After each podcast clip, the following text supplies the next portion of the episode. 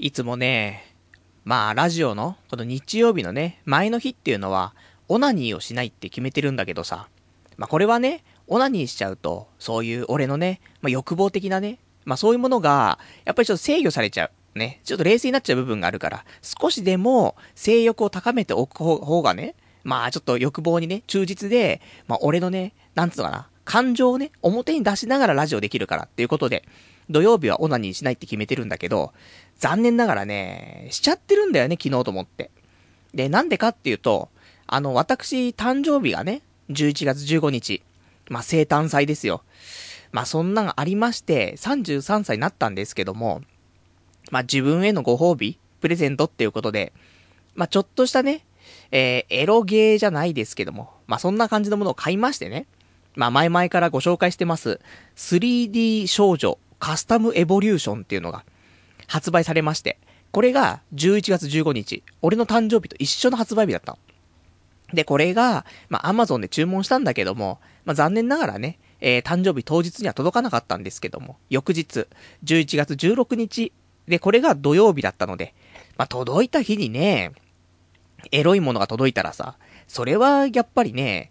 まあ、ラジオの前の日でもね、まあ、オナニーするしかないかなってことでね、オナニーしたんですけど、皆さん買いましたか？この 3D 少女カスタムエボリューション。もうね、俺も33歳になって初めてのオナニーがこれでオナニーするっていうね、ちょっと病的なところありますけども、あの、童貞ネットのね、ホームページの左側の方に、この Amazon へのリンク貼ってありますから、こちらから買っていただくと、ね、ちょっと私の方にもチャリンチャリンと小金が入ってきますからね、ありがたいかなと思うんだけど、今、えー、これ Amazon で買うと、7136円かな？で買えます。ただ、在庫が切れちゃってるぐらい人気があるみたいで、確か、これがね、えー、ちょっと今 Amazon のページ見ちゃいますけども、確か、入荷が遅いということで、今見るとね、11月23日入荷予定ということでね、まあ、これ7136円高いじゃんって思うかもしんないけど、まあ、これパソコンでね、Windows のパソコンであるエロゲーみたいなもんなんですけども、まあ好きなね、えー、可愛い女の子がいるんだけど、自分好みにね、カスタムして、それでエロいことができるというね、素敵なソフトで、これは価格が9240円なんだけども、もうなんと Amazon さんだと今なら23%オフ、7136円。こんなにお安くていいんですかと。ね、言うかもしれないけど、もうもちろんですと。さらに、送料は無料ですと。いうことですから、ぜひぜひね、まあちょっと買って試していただけたらと思うんですけども、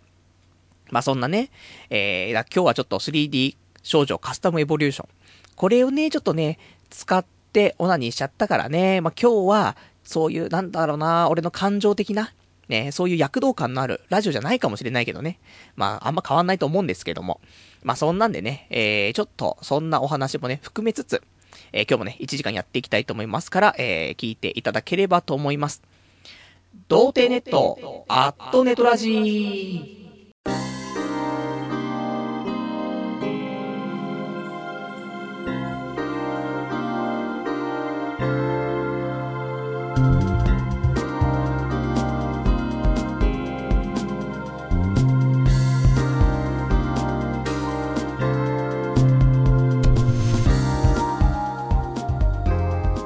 改めまして、童貞ネットアットネトラジパーソナリティのパルです。こんばんは。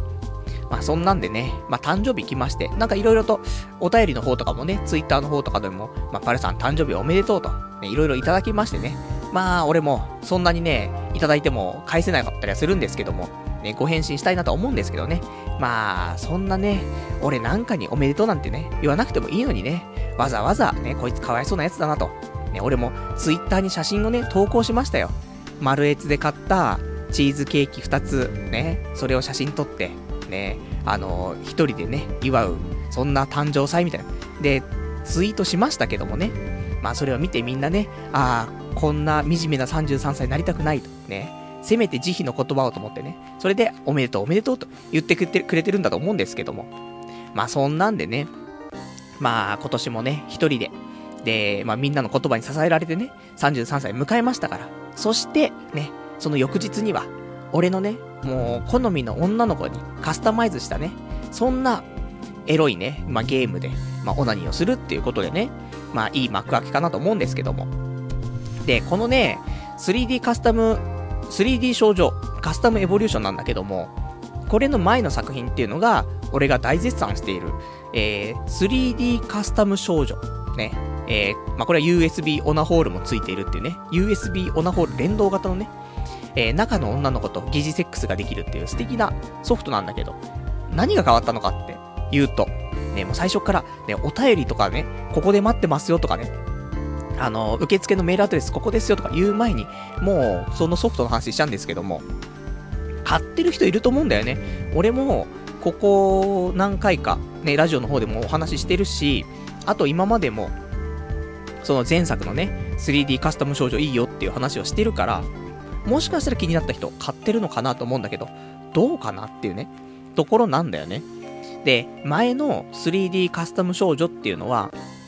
まあ本当に自分好みに女の子をカスタムして、それで本当にセックスをするっていうだけのね、ソフトなの。だから、変ななんかストーリーがあったりとか、ね、なんかどっか移動したりとか、そういうのはなくて、もう本当に好きなように作って、で、そのデータをセーブしておいて、で、好きな部屋があるから、部屋を選んで、セックスをするって。素晴らしいソフトだったんだけども、今回の、うーん、このね、この感じ、このくだりで喋り始めると、あれ、パルさんちょっと違ったのかなって感じを受けるかもしれないけども、なんか違ったんだよね。今回のちょっと名前がね、少し変わってますけども、3D 少女カスタムエボリューション。こちらなんですけども、ただ、セックスをするだけでよかったのに、ね、本当にもうその、セックスをするためだけの、そういうおかず、ね、もう今日何をおかずにしてね、オナニーしようかなって考えるんではなくて、もう、そしたら、ね、悩むんだったら、そのソフトを起動してね、好きな子を作って、それでセックスすればいいじゃないっていう話だったのに、今回の 3D 少女カスタムエボリューション。なんか違うんだよね。なんか、主人公がまずいんの。ね、主人公とかもういらないからって、話なんだけど、主人公を、まず、動かせるのね。で、最初は自分の部屋にいるんだけど、そっから移動して、で、外に出て、で、例えば海岸とかに行ってね、海岸に行くと、もう女の子がいるんだよね。えー、なんか、何あれ、傘とかね、その、日よけ用のさ、でっかいさ、パラソルみたいなのつけてさ、それで、なんか、変な、寝っ転がれる椅子の上にさ、女の子がさ、寝そべってるわけ。で、その子に話しかけて。で、そうすると、セックスができるんだけど、で、あとは、例えば他にもうろうろしてね、で、病院とかがあって、病院とか入っていくと、看護婦さんがいて、で、看護婦さんとセックスができるの。で、まあ、そんなのがね、ちょこちょことそういう人がね、立ってたりとかして、立ってる人いればセックスができるっていうね、話なんだけど、この子たちを別にカスタムすることはできないのね。それで、じゃあ、これどうすればいいんだろうと思ってね。まあ、街中をうろうろするしかなくて、わけわかんねえなと思って。しかも操作性が悪いの。なんかマウスで操作するんだけど、できればね、もう行きたい位置とかね、のが見えてれば、そこクリックすればそこに向かって歩いていくっていうね、感じだったら、いや、いいんだけど、なんかマウスをドラッグして、そうするとそっちの方向に進んでいくっていうね、ちょっと微妙なね、操作性もあって。で、全然カスタムできねえじゃねえかと。ね、まあ可愛い子はその辺にね、ちょろちょろと、まあ、立ってはいるんだけど、セックスして終わりだし、なんだかどうすればいいんだろうなと思ってたら、なんか街中を動いてる女がいいんだよね。ちょっと待てと。なんか、これパッケージの、ね、パッケージに出ている女の子じゃないかと。で、話しかけると、この子がヒロインらしくて。で、ヒロインだけは、カスタムできんだよね。もう好きな体型、好きな髪型、ね、好きな目の色。で、全部できて好きな服に着せられることもできて。で、ちゃんとそれは、えー、まあ、保存できてさ。で、後でいつでもね、その好きなコスチュームとか髪型とかね、そういうのは全部呼び出せるようになってるんだけども、まあ、それをさ、もう移動しないで常にね、部屋の中でやりたいんだけど、それがちょっとどうしたらいいのかわからないのと、だからもう、その子を家まで連れていくしかないのかなと思うんだけど、あまあ最初に会った瞬間にね、もうこの子どっか行っちゃうかもしれないと思って話しかけてすぐセックスするんだけども、道路のど真ん中でしてっからね、これはどうなのかなと思って。で、あと一番の難点が、俺のパソコンに問題があるのかもしれないけど、あの、まあ、これね、好きな体を選べるわけ。で、例えば正常位から騎乗位して、バックして、それで、また正常位、フィニッシュみたいな。そんな黄金パターンも全然問題なくできるんだけど、残念なことに、俺のパソコンでね、このソフトをね、遊んでるとね、3回、3回、体位を変えると、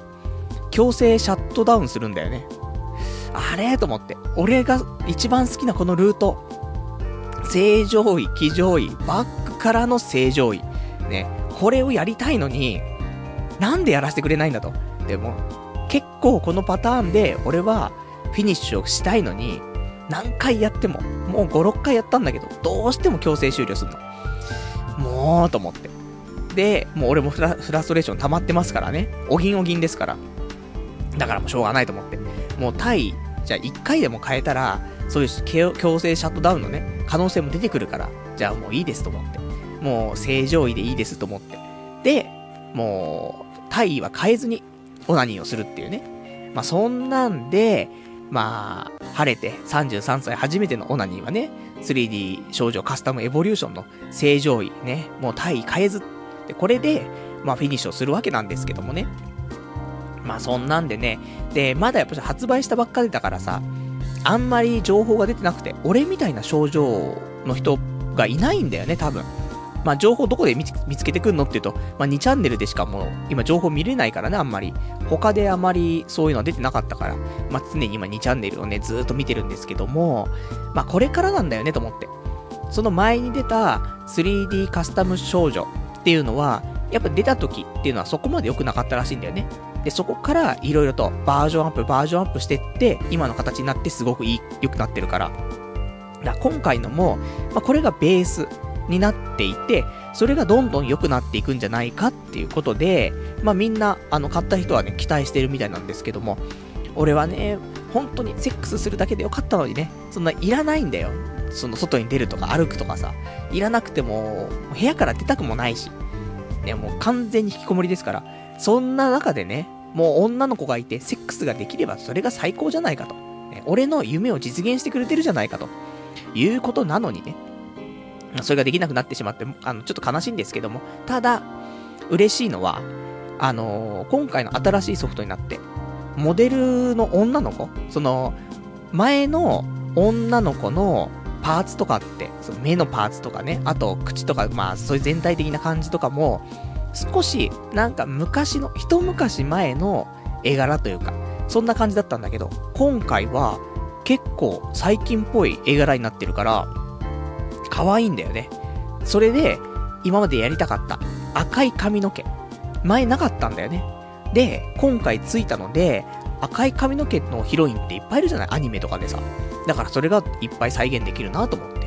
昨日ちょっと、あの、ハイスクール DD のね、リアス先輩みたいなの作ってね、それで、えー、ちょっとオナニーさせていただきましたけども。まあ、そんなんでね、あの、ぜひ、あの、まあ、どっちでもいいかなと思うんだけど、その、前のね、3D カスタム少女。でもいいし、まあ、カス、3D 少女、カスタムエボリューションでもいいですし、どっちでもね、あの、楽しめるかなと思うんですけども、まあ、まあ、これからね、伸びていくものをね、まあ、見ていきたいなっていうことであれば、ぜひね、あの、発売したばかりのね、えー、この 3D 少女カスタムエボリューション、ね、ぜひご購入していただいてね、楽しんでいただけたらと思うから、それで、まあ、俺とね、ちょっと情報共有なんかしてさ、こういう風にしたらこうなりますよとかさ、そういうのも、ちょっとね、話せたらね、あ大変助かるな、というところかなっていうね。まあ、そんな、えー、33歳初めてのね、え一発目のラジオがもうオナニーの話しかしてないっていうところなんだけども、まあ、しょうがないよね。もう、大人でもオナニーはするし、エロゲー買うし、ね、そんなもんですから。本当に中学生、高校生の頃はね、そんなこと思わなかった。33歳っておっさんでしょって。もう生死枯れてるでしょって思ってたかもしれないけど、そんなことないからね。もう、君たち中学生、高校生よりもオナニーしてるからね。もう、しかも、そのね、少し、まあ、潤ってる財政の中でさ、もう、中高生は、もう同じエロ本を読むしかないし、同じエロビデオを見るしかないし、友達に借りてね、回し、ね、回して回して、それを、ね、もういろいろと頑張って駆使してね、オナニー生活してると思うけど、もう大人は違うから。もうお金があるからさ。もうこれですぐソフトも買っちゃうし。ね、もう、エロい、そういうお店に行ってね、オナグッズも買っちゃうし、ね、もう、ピストン型のね、オナホールも買っちゃうし、もう天下も買い放題。ね、買わないけどね。まあそんなんでね、ぜひ、あの、こんなね、まあ16歳ぐらいの男の子いたらね、まあ倍の年数生きて、ね、16年からかける、ね、2ってことでね、16たす16で32歳とかね、なった時に、ね、俺みたいな人間にならない方がいいと思うけど、ね、オナニーはしないでセックス、ね、もう、オナホ代わりに女を使うっていうね、そんなハードボイルドな男になってほしいですけども、まあ、できなかったらね、やっぱりまあ、普通に変わらず、学生の頃と変わらずね、オナニーしてるかなと思うからね、そんな時にね、自分に絶望しないように、ね、もっとひどい奴がそういやいたなってね、その頃には思い出してもらえるとね、いいかなと思いますから。まあそんなんでね、えっ、ー、と、まあ、後でちょっといろいろとお誕生日おめでとうのね、えー、メールもいただいてますので、ちょっと紹介はしていきたいと思うんですけども。じゃあね、一応あのメール、えー、お待ちしてるので、え、そちらをね、え、お伝えしたいと思います。メールは掲示板かメールでお待ちしてます。掲示板の場合、童貞ネットとググっていただいて、ホームページございますので、こちらのラジオ用スレその後というね、ところにお便りいただけますか、あとはメールですね。メールアドレスが、ラジオアットマーク、doutei.net、えー、ラジ、えー、何これ？あ、ラジオ、えー、何これ？ラジオアットマーク、童貞 .net。ね、こちらまでお待ちしてます。もう何がわかんないね、もうね。もうそんな、もう33歳になってからね、もうちょっと飛躍するかなと。急にね、もうできる男になるかなと思ったけど、そんなこともなくね、ただただ年を取っているってね、ところなんだけど、やっぱね、33歳って今までで一番ね、年取ったなって感じるのよ。なんだかんだね、32までは20代にしがみついてたところあるわけ。まず29歳は29歳だから問題ないでしょ ?30 歳も去年29歳でしたと。ね、言えるし。31歳も、うん、まあ30歳、ね、去年30歳だったし、30歳っていうのは、ね、あのー、29歳の次の年だから、まあ、無理やり、ね、えー、29歳、20代にね、しがみついて。で、32歳になってくると、ちょっと危ないんだよね。うーん、31歳。ね、もうこの間30歳だったし、ね、その前29歳だし、ね、もう大丈夫かなつってね。ここまでギリなんだよね。無理やり正当化したんだけど。でも、正直33歳。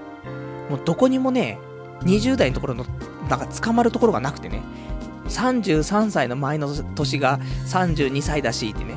その前31歳だし、その前30歳だしって何回ね、そういう風にね、前戻んないといけないのかってなっちゃうと、もう全然20代に手が届かなくなってしまってね、本当に30歳超えたんだな、おじさんなんだなって、そういうのを感じるところがあります。だから、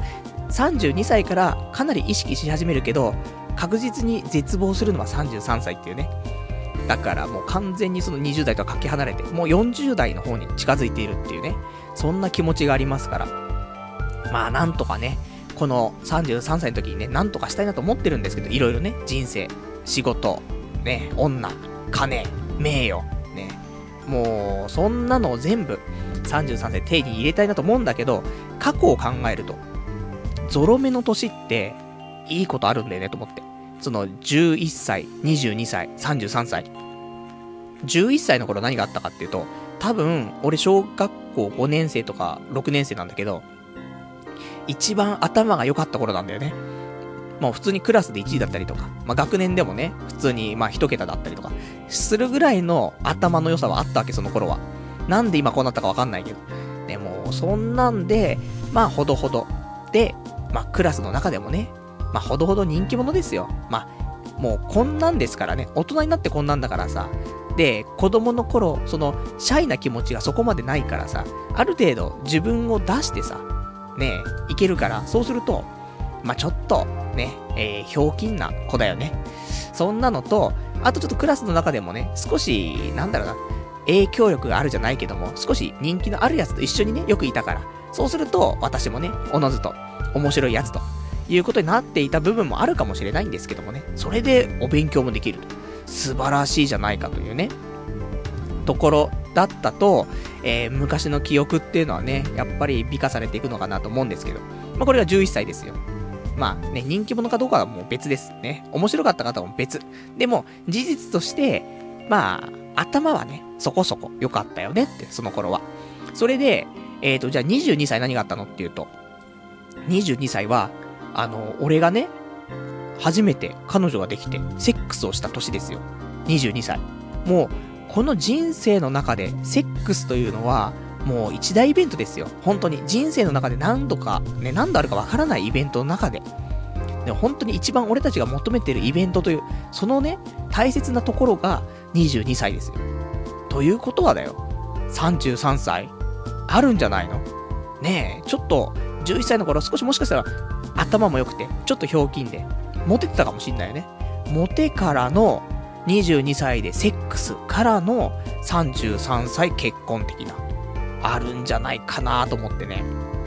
だから今年ちょっと頑張っていきたいなっていう、そういうところはね、正直ありますんでね。まあこれからの1年のラジオ、まあ期待していただいて、ね、いいかなと思いますからね。まあそんな感じ。じゃあでちょっとね、お便りいただいてます。ラジオネーム、羊がいる水族館さん。パルさん、風邪ひいてるってね、お便りいただきました。ありがとうございます。今、放送前にですね、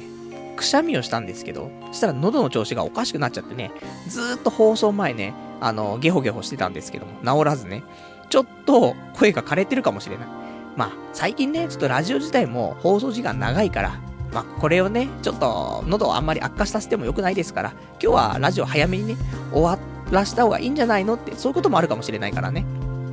あとちょっとね、体調も良くないんだよね。あの、なんかね、だるくてね、だから今、ラジオ始まる前に、王将に行ってね、もう餃子定食食ってきましたから、ニンニクたっぷりなのかな？ね、これで元気になるかなと思ってね。まあ、そんなんで、来週はね、ちょっと元気なね、放送、まあ、お送りしたいなと思いますんでね。じゃあ、あとね、えーと、ラジオネーム、えー、じゃ続きまして、一緒にね、えー、羊狩り水族館さん。確かに、今んとこ微妙だな、カスタム少女。女キャラがいつもエッチしよう、エッチしようって言ってて、まるでセックス依存症の女を連れて歩いているみたいなゲームだ。でも大型アップデートあるだろうし、気長に待とうぜ。パルさんは知らないかもしれないけど、3D カスタム少女も5年ぐらい前に発売された当時はひどかったもんだぞ。グラビアモードとかもなかったしなってね、お便りいただきました。ありがとうございます。歴史を知ってる人だったんですね。本当に。その最初の頃から知っているとはね、さすが、ね、羊がいる水族館さんだなっていうね、ところですけどもね、変態紳士、ね、もうそれ褒め言葉かどうかわかんないですけども。ね、まあもちろんね、あの、購入しているってことなんでしょうね。内容知ってますからね。で、この女の子とセックスをするとね、その 3D 少女カスタムエボリューションでね、その、ヒロインの女の子とセックスをすると、レベルが上がるんだよね。何のレベルかわかんないよ。でも、右下にレベルがあってレベルが上がっていくらしいの。俺はまだレベル1なんだけど、これレベル2とかになってくると、完全にセックス依存症みたいな女になるらしいの。セもうセックスしよう、セックスしようと。完治、ね、セックスしようと。ね、これもうおじさんにしかわからないし、俺は実際この、ね、東京ラブストーリー見てないからわかんないんですけども、ね、ググってね、えー、完治、あ、完治エッチしよう。ね、東京ラブストーリー。そうすると多分動画出てきますからね。まあでもそんな爽やかな感じではなくてね、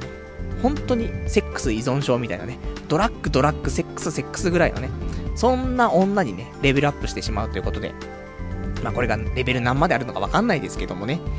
まあ俺もうちょっとね、もう少しセックスをね、その子としてね、それでちょっとレベル上げたいなと思うんですけども、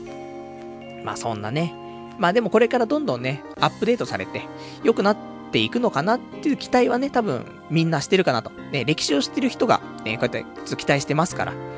まあ期待できるんじゃないかなと思いますからね。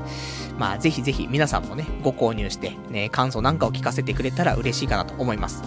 あとは、ラジオネーム153番さん。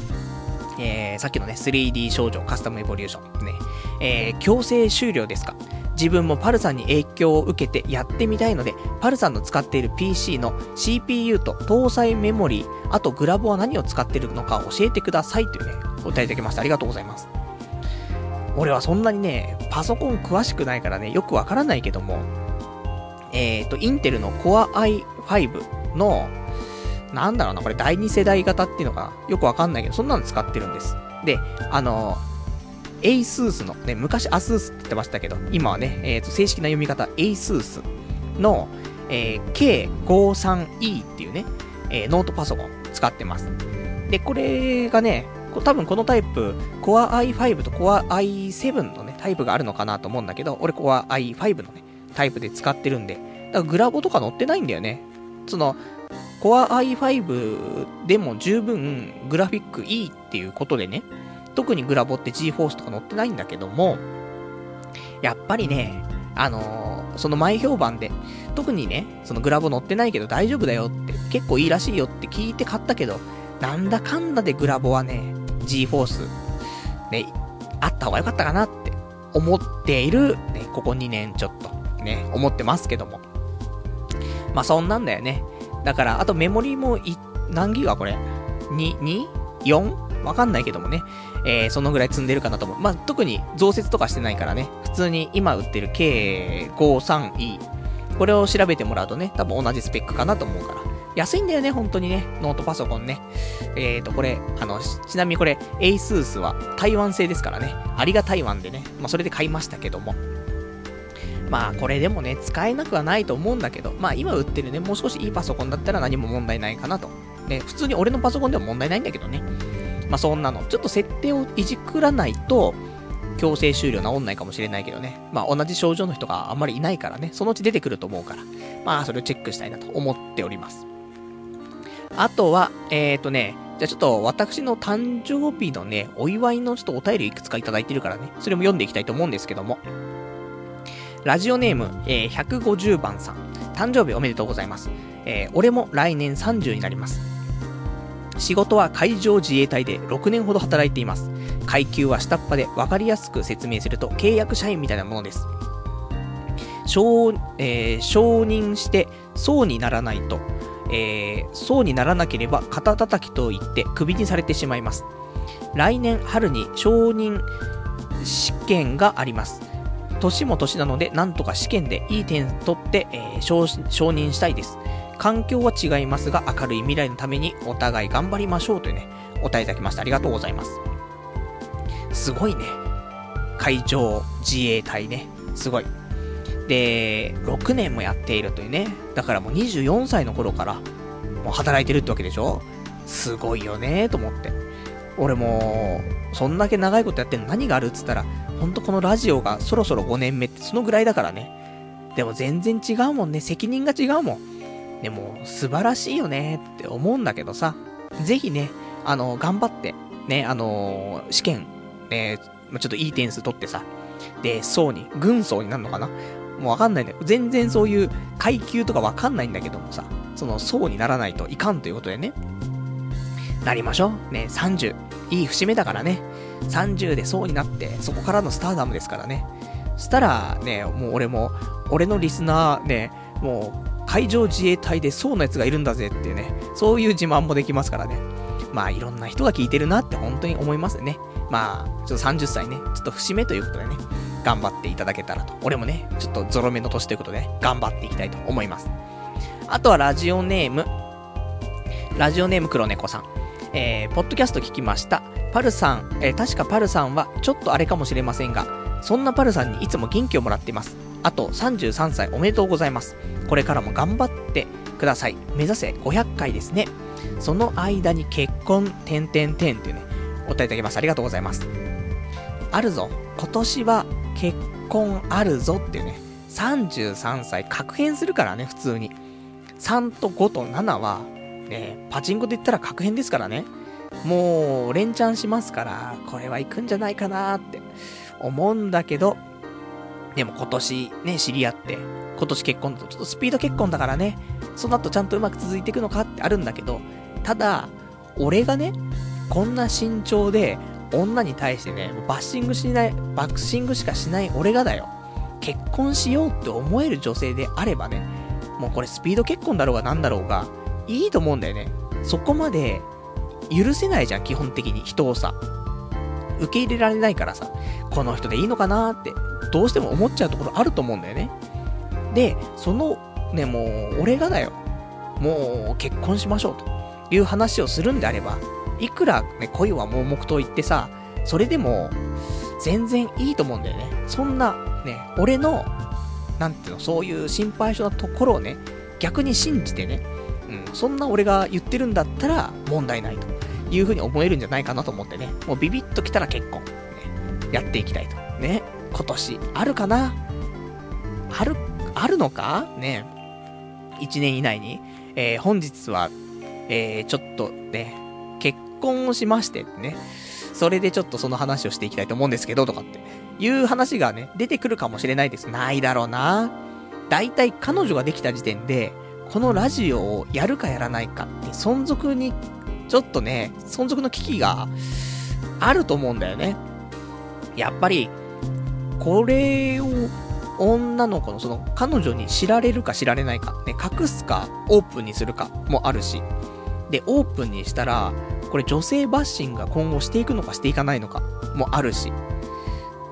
微妙だよねって思うんだけど、まあ彼女ができるまではね、えー、まあこれはこのラジオずっと続けていきますけども、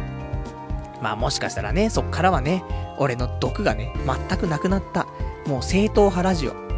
もう本当に Yahoo ニュースからトピックスをね、抜粋してそれを喋っていくってわけのわからないラジオになっていく気もしますけども。まあそんなね、それか、あのー、嫁とね、ここに行きましたとかね、え、子供ができてね、子供と家族3人でここに行きましたみたいな。そんなラジオ聞きたくないよね、と思ってね。まあ、まあまあでもそれもね、俺の成長と思ってね、聞いていただけると嬉しいかなと思います。あとは、えっ、ー、と、ラジオネーム、こんばんわんこそばさん。えー、パルさん、お誕生日おめでとうございます。私は38歳、彼女なしなのですが、これからは原点回帰で血液型で彼女を探そうと思います。私は A 型なので、相性がいいのは O 型です。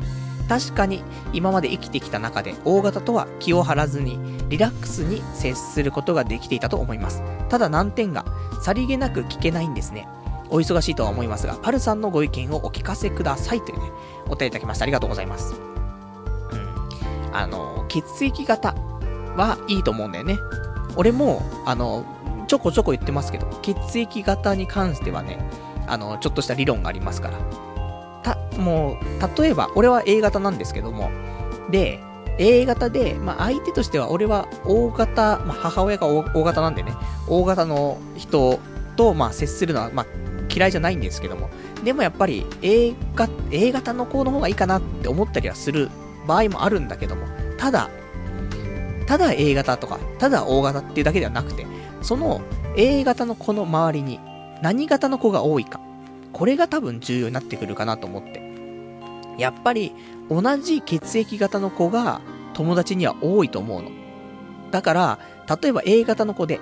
周りに友達が A 型が多いよだったら、それは A 型なんだけども、もう A 型の血液で、で A 型気質なんだけども、ただ A 型の女の子でも周りに B 型が多いよという子は A 型だけど B 型気質なんだよね。そうすると、ね、A 型だからってね、俺好きだからって言って付き合っても、実は B 型みたいな性格っていうところもあるから、ぜひね、あの、大型の方がいいって言うかもしれないけど、その、その子の周りに友達にね、何型が多いかを確認した方がいいのかなと思うんだけど。で、あとは、基本的に女の子、えー、血液型占いとか、好きだからさ、あのー、全然聞いちゃっていいと思うんだよね。ま、どういう場面で聞くかわからないけど、普通にお酒飲んでる席とか、ね、お茶してる席とかでもいいし、ね、俺、A 型なんだけどって、何型って聞いても別にいいんだよね。特に問題ないんだけど。で、なんでってね。うん。ちょっと特に理由はないけどってね。何型かなと思ってって。別にさ、血液型聞いたからってさ、何か疑われるとかね。何かなんか、この人何か悪いことしようとしてるのかしらと。そういうのもないからさ。聞けるし、あと、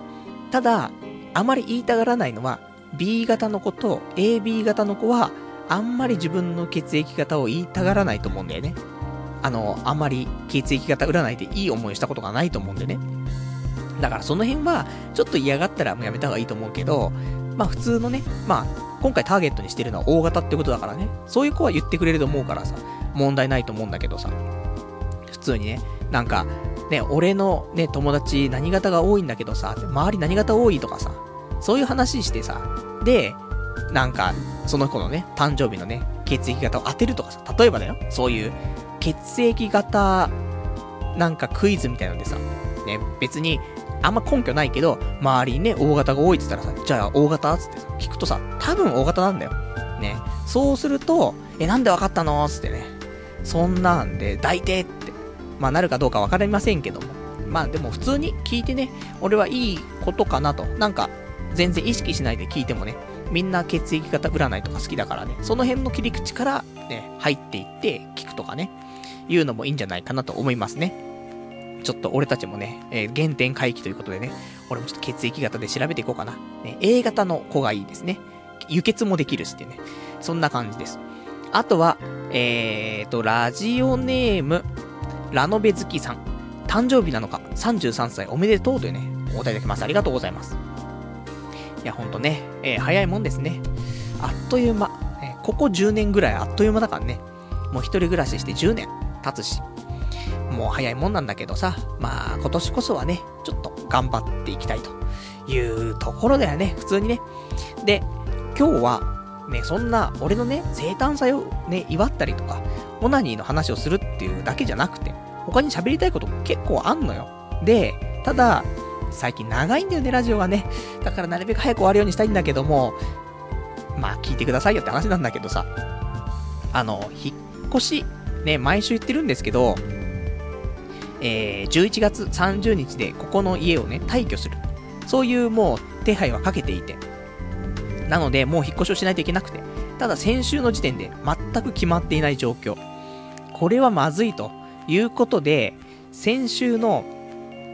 えっ、ー、と、ラジオが終わ、ラジオやったのが11月の10日でしょ？で、確か次の日、11日が、えー、お休みだったんだよね。それで、また不動産屋行ってきて。で、いろいろ見せてもらったの。こんなのあります、こんなのあります、つって。で、出された中で、あんまいいのねえなとか思ったんだけど、その中で、ちょっと、いいかなって思えるのがあって。で、これは、もう、正直、なんだろうな、わけわかんなくなったところもあるんだよね。もう、本当はこういうのがベストってあったんだけど、そっからこれだったらベター、これだったらグッド、ね。うん、でもこれだったらセーフみたいな。ね、そんなんなってたんだけど、まあ、ほぼアウトなんだけどさ。でもそんな中でね、まあまあ、これでいいかなってのが一個あって。で、これ見せてくださいってさ、見に行ってさ。それで、一応家決めてきましてね。で、ここにしますっつって。で、言って、で、11月11日に、じゃあそれでね、あの、まあ、契約ね、するための、まあ、なんか、審査みたいに出さないといけないからってことでね、出してもらって、無事、大丈夫で、それで、えっ、ー、と、契約自体はじゃあ11日にね、一応その、お金を持っていきましょうっていうことで、お金持ってってさ。で、家の契約自体は、11月20日に契約。そこから、まあ、住めますよ、ということで、その日鍵もらうんですけども。で、じゃあね、どんどん進んでいくけど、いろいろとやんなくちゃいけないことが多いんだよね、と思って。もうさ、大変なのよ。引っ越しって、もう、今回で6回目になるんだけど、ね、もう、はった、22歳の頃からね、もう2年ごとに大体ね、引っ越ししてるからさ、まあ、容量は分かってるんだけども、結構やっぱり毎回大変だなと思って。で、何やったかなっていうと、まあ結局、えー、引っ越しに関して、まあその、契約するにあたって住民票が必要だから、まあ役所に行ったりとか、あとは、えっ、ー、と、郵便局に届け出出したりとか、まああと、部屋ね、まあ、借りるためにそのお金持ってって、印鑑持ってって、あとはネット、ね、新しい部屋でね、ネット使えないと困るから、で、電気屋行ってさ、えっ、ー、と、ネットのね、申し込みしてさ、工事日、ね、それで決めて。で、あとは、えっ、ー、と、今回、冷蔵庫と洗濯機。これがね、部屋についてるの。まあ、正直いらなかったんだけど、部屋に、新しい部屋に、ちっちゃいミニ冷蔵庫と、ミニ洗濯機がついてんの。で、まあ正直いらないんだけど、ただこれがついてるんだったら、ね、それ使おうかなと思って。で、今使っている冷蔵庫も洗濯機も、一番最初に引っ越しするときに中古で買ったりもらったりしたやつだから、もう正直製造されてから15年、20年経ってるやつなんだよね。よく今まで動いてたなと思うんだけど。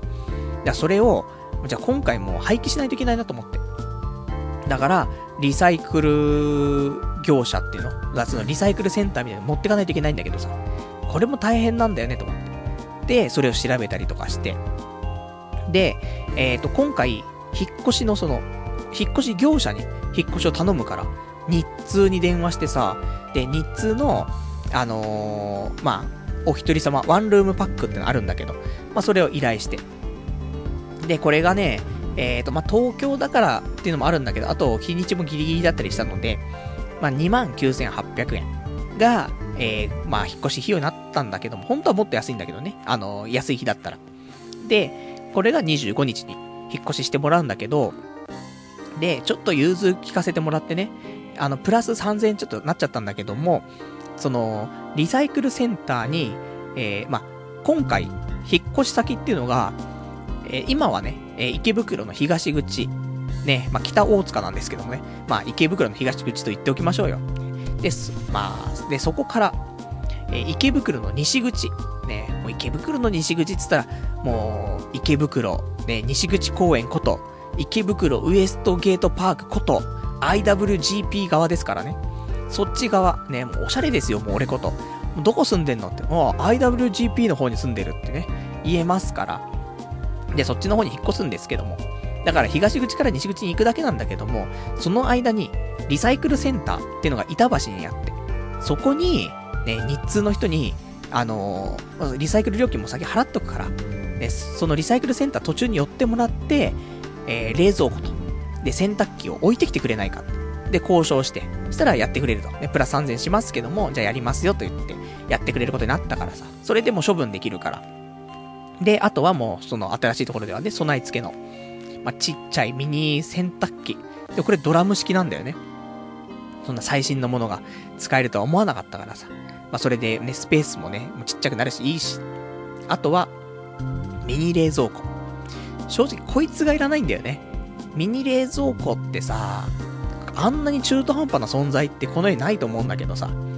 まず、冷凍ってできないよね、あれね。わかんないけど。ちっちゃいの扉が一つしかないやつでさ、旅館とかにさ、備え付けであるような、あんなやつね。だから、普通に、でも、一人暮らしだったらセーフかもしれないけど、まあでも氷とかも入れておけないし、あと調味料とか入れたら終わりだよねと思って。で、ペットボトルとかも、大きいペットボトルとか入んなそうじゃない？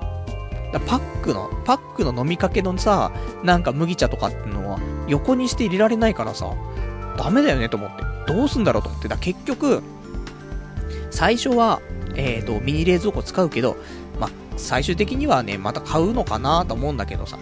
まあ、そんなんで、それ使っていこうかなっていうところでさ。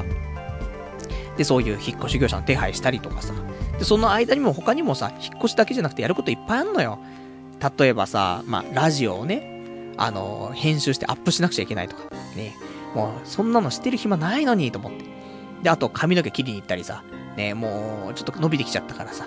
やっぱりもうちょっとハゲ具合をね、もう、あらわにしていかないといけないっていうことで散髪行ったりとかさ。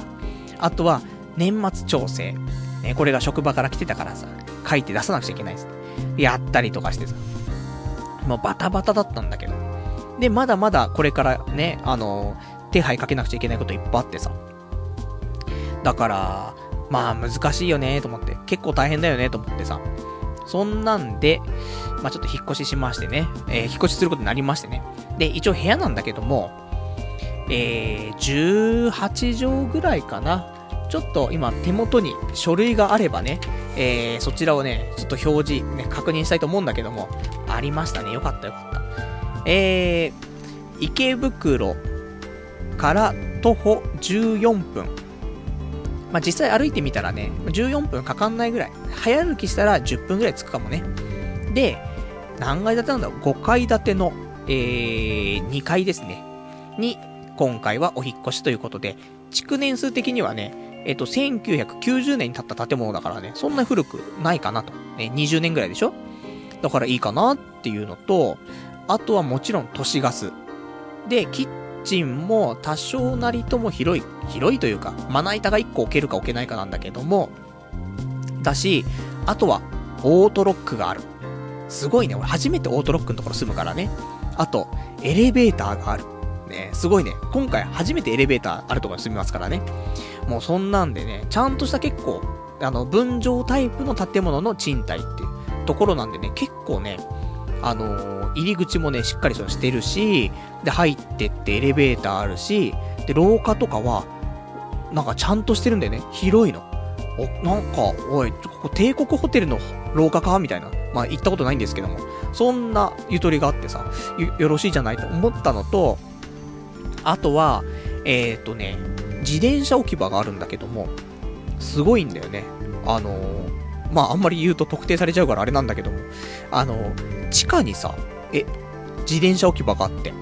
で、普通だったら、外にね、ちょっと、なんか、少し、屋根がついてるところぐらいあってさ、それで自転車止められれば御の字だと思うんだけど、普通にその建物の地下に、そのスロープみたいなのあって、で、それで下がっていくと地下に、コンクリート、コンクリート張りのね、あの、駐輪場があって、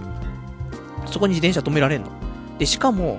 あの、ついてるエレベーターは、ちゃんと地下まで行けるエレベーターになってるから、雨の日も、まあ別に雨の日行かないんだけど、ね、雨の日自転車乗らないと思うんだけど、普通に、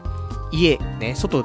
玄関出て、エレベーターで、ね、下押して、エレベーター来ました、乗ります。地下を押して、もうそのまま、ね、駐輪場に行ける。すげえと思って。まあそんなの。があったりとか、ちゃんとバルコニーもあるんでね、まあ、物干し、ね、なんかその洗濯物干すのも大丈夫だし、いうことでね、で、まあ、ただそれだと、お値段高いんでしょと。パルさん今回もわけわかんなくなっていっぱいお金払っちゃったんでしょって思うかもしれない。払ったよね。もうわけわかんなくなっちゃったから。で、一応金額なんだけども、あのー、聞くだけだった、最初だ、ね、最初は、聞くだけだとちょっと安いかなって思うかもしれない。家賃的には6万円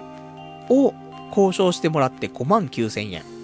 素晴らしいでしょ？もう池袋まで徒歩15分以内。ね、ちょっと走れば、ね、早歩きすれば10分以内に着いて素敵な建物で、それで5万9千円。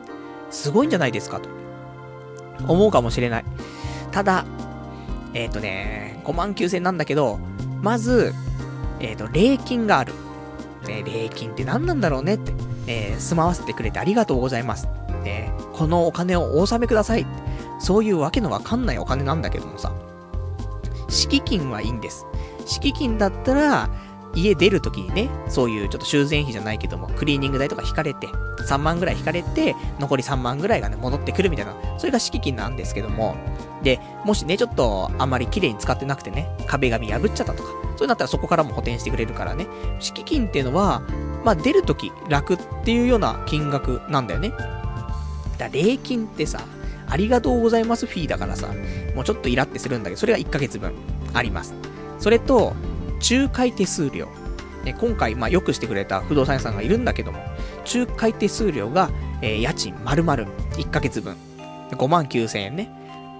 そりゃよくしてくれるよってね。もう一人さ、家を紹介するだけで5万9千円もらえるのは、そりゃさ、話も盛り上がりますよっていうね。そういうことで。で、あと、えー、これがね、どれだろう。どれかなあの、保証会社っていうのをね、今回使って契約したんだけど、これっていうのは、結構その、まあ、親父とかね、いうところを、その、連帯保証人とかっていうことでね、まあ、書類とか書いてもらって、反抗してもらって、それ提出して、まあ、特に問題ないよってことであれば、連帯保証人ってことで、特に保証会社とかいらないんだけども、そういう人がいない人、ね、連帯保証人いない人とかに関しては、保証会社って言って、何かあった時には、その会社が、えー、まあ、いろいろとね、責任かぶってくれますよってのがあるんだけども、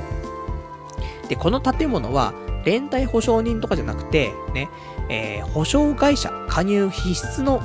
ね、建物らしくて。だから、で、これ普通はね、連帯保証人、あ、すいません、えっ、ー、と、保証会社っ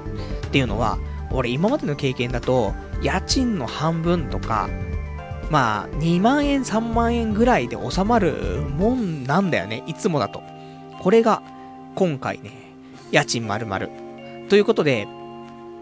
結構金かかん。もう、礼金1ヶ月、仲介手数料1ヶ月、保証会社1ヶ月っていうことで、まあ、1ヶ月6万円だとしてね、18万、いらないものに金を使ってるっていうね、高いよと思って。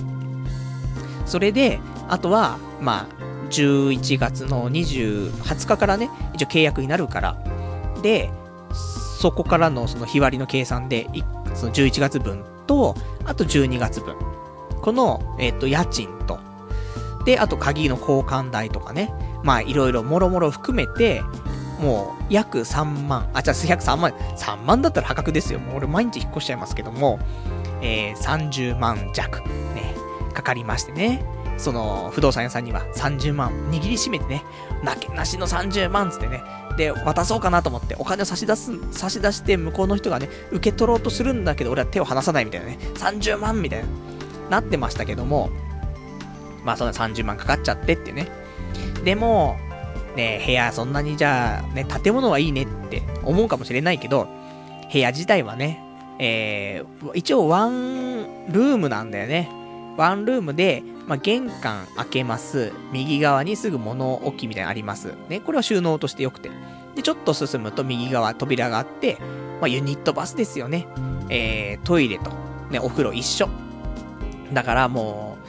う、まあ、いつも通りのね、まあ、安い物件ですよね。で、そこを通り抜けて、ね、もうそこはもう、ね、もう出てさ、で、また廊下。廊下自体は結構広くてね、あの、腕立てとかね、筋トレとかもね、はかどりそうなね、廊下なんですけども。で、廊下を出てさ、で、室内、ね、えー、入りますよ。で、入ると、まあ、右手にすぐ収納があって、まあ、ちっちゃい棚みたいな、ね、高さの低い棚みたいなのがあって、まあ、ここあるから、まあ、この上にもなんかいろいろ乗せられるかなと思うんだけど、で、入ってみると、部屋自体は洋室の7畳。でも実際7畳あるように感じなかったんだよなと思って。まあ、6畳ぐらいの感じ。雰囲気的には。で、ここは、えっ、ー、と、キッチンが併設してあるので、まあ、ね、部屋の中でキッチンもあって、だから部屋の中でカレーとか作っちゃうと、ね、もう部屋中にカレーの匂いがしちゃうっていうね。もうベッドも、ね、なんか上着とかカバンとかも全部カレーの匂いになっちゃうってね。そんな寂しい現象起きますけども。まあそんなんで、で、あとは、ね、えっ、ー、と、部屋の方奥行くと、バルコニーがあってね。で、ベランダ、ね、出れますから。まあ、そんなんでね、えっと、ワンルームで18.09平米ということでね。まあ、なかなかね、まあ、今の部屋と何が違うのっていうと、今の部屋とほぼ構造は一緒で、ただ、少し長くなった感じ。そのメインの部屋が、今は多分6畳とは書いてあるんだけど、実質5.5畳ぐらいでキッチン併設してるから、ちょっともう、正直、ちゃんと使えるスペースって4畳半ぐらいなんだけども、まあ、さらにそこからね、えー、1畳、2畳、ね、まあ、1.5畳ぐらい増えたかなって、そんな感じの部屋。だから、まあまあ、人がね、住むにはギリギリのところかなと思うんだけど、まあそんなんなりましてね。あとはもうお金かかることとしては、更新の時だね。更新の時に、まあ2年ごとに更新があるんだけども、その時にね、えー、1.5ヶ月分の家賃がね、請求されますよと。いうことなんで、まあ約9万円ぐらいが更新の時別で必要になってくるっていうね。ところなんで、もう絶対更新しないしっていうね。いう感じで、まあ、引っ越し決まりましたからね。で、うまくちょっとやってますから、なんとかね。で、ただね、残念なことに、まあ、20日にね、えー、部屋、契約になって、25日に引っ越しをして、じゃあ、インターネットはいつから使えるのって言うと、もうね、遅くて、29日なんだって。なんか管理人様がいないと、えー、ちょっと、その工事ができないっていうことでね。だから、11月の25、6、7、8。で、まあ、9には工事できるから。まあ、この間は、4日間、丸々はインターネット使えないんだよね、と思って。俺みたいなさ、もうサイバー戦士、ね、ネットの住民はさ、ネット使えないとさ、ちょっと震えが来ちゃうじゃないどうしようかなと思って。で、そんな話を友達にしたらさ、あの、YMAX ってあるじゃない？あの、その、なんていうの？ポケット Wi-Fi みたいな。ね。それでさ、今、今ってか昔からなんだけどもさ、トライ YMAX レンタルってあって、えー、YMAX を15日間ね、無料でお試しっつって、そういうサービスやってんの。だからその使えない4日間それ使えばいいじゃんっつってね。天才と思って。ね。もうよく教えてくれたと思ってね。で、俺もともと YMAX 使いたかったんだよね。で、YMAX2、2プラスっていうのも出てさ、新しいサービスで。これも体験したみたいなと思ったんだけど、このレンタルのやつは、そのね、トライ YMAX は、まだ YMAX2 は提供してないから、普通の YMAX になっちゃうんだけども、俺が引っ越す場所って YMAX バリバリの一番いいエリアなんだよね。まあ今住んでるところももちろんそうなんだけど、引っ越し先の方もすごく一番いいね、感度のいいところらしいから、今後のね、ことも考えて、ちょっと YMAX 一回試してみたくて、で、部屋でどのぐらい速度出るのかも試してみたかったから、まあ、ちょうどいいなと思ってさ。だからね、それでちょっと申し込みをしようかなと思って。ただこの YMAX の15日間レンタルも、難しいのは、えっ、ー、と、注文ね、その、まあ、依頼をかけた日から、機器が、機器を返却するまでの間が15日間だから、実際使えるの1週間ぐらいなんだよねってところはちょっとうまくね、えー、やっていかないと難しいかなと思うんだけども、ちょっと試させていただいて、YMAX どんなもんなのかなっていうのを、ね、ちょっとそれもお伝えできればね、今後 YMAX 使いたいなって人いたらね、あの、ちょっと参考になるかなと思うけど、ただエリアがね、まあ、いろいろ見る限りだと、まあ、俺が住んでるところはいいかもしれないけど、ちょっとね、えー、違うところに行くと、かなり感度が下がるみたいで、あとは、やっぱり、なんだろう、少し接続が途切れたりとか、そういうのもあるらしいから、本来、俺今回、本当に YMAX2 プラスにしようかなっていうのも思ったんだけど、やっぱりラジオとかもあるからさ、プツプツ切れちゃったらちょっとあんまりよろしくないかなと思ってさ、だから、まあ一回ちょっと試してみてね、もしよかったら、今後、その29日で工事ね、予定してますけどもね、それはキャンセルして YMAX にする可能性でももちろんあるからね、まあそれちょっと試してみてね、どんなもんかなというのもね、まあちょっと試してみたいなというところですね。じゃあちょっとね、お便りいただいてるのでね、読んでいきたいと思います。えー、ラジオネーム、ラジオネーム157番さん。えー、引っ越し先の隣の方が独身女性だったらいいですねってね、お答えいただきました。ありがとうございます。そうだね。独身女性。最高ですね。そしたらね、もう隣に繋がる穴をね、掘って、で、もう夜な夜なね、もうお互いに行ったり来たりするっていう。で、俺のね、チンコもね、女性器に行ったり来たりするっていう、そんな素敵なね、日々が続く、ね、そんなライトノベルみたいなね。まあ、ないですけども。でも、引っ越ししたらやっぱり隣の家には挨拶した方がいいんだよね、多分ね。まあ少し、まあ、普通の鉄骨のね、鉄筋コンクリートの建物だから、そんな響かないと思うんだけど、一応ね、まあ出なかったら出ないであれなんだけどもっていうことでね。で、何あげたらいいかなって思ってタオルかなって思ったけど、ちょっとね、もう、このご時世タオルとかをあげないみたいでね。まあ、おやつぐらいがいいみたいでね。なんかお菓子の詰め合わせみたいな。そんなので500円ぐらいのでいいんじゃないかなってのがあったんだけど、まあ、ちょっと思ったのが、あの、俺が愛用しているね、えー、紅茶のベノアっていうね、そこの紅茶を、ね、一、一セットでお渡しするのもいいんじゃないかなと思って、ちょっと包んでさ。ねえ、ちょっとおしゃれでしょで、別に女の子、紅茶嫌いな子あんまりいないし、これから寒いしさ、男でも別に紅茶ぐらい飲むしさ、あったかいし、うまいしね。で、ちょっとピンとくるやつはさ、このベノアって、電車男で使っていたって、もしかして引っ越してきたやつは電車男みたいな、なる可能性もありますからね。まあそんなんで、ちょっとね、ベノアの紅茶でも配ろうかなと。ね、まあ今思いついたんですけどね、それが一番安定かなと思ってね。まあそんな感じかな。じゃあね、あとはね、今日他に、えっ、ー、と、いただいてるお便りちょっと読んでいきたいのが、えっ、ー、とね、どれかな？えー、ラジオネーム148番さん。えー、パルさん、家探すとき、連れて行ってくれる人にメールアドレス渡しましたか？って、ね、お答えいただきました。ありがとうございます。まあ、結果的に言うと、メールアドレスを渡してるよね。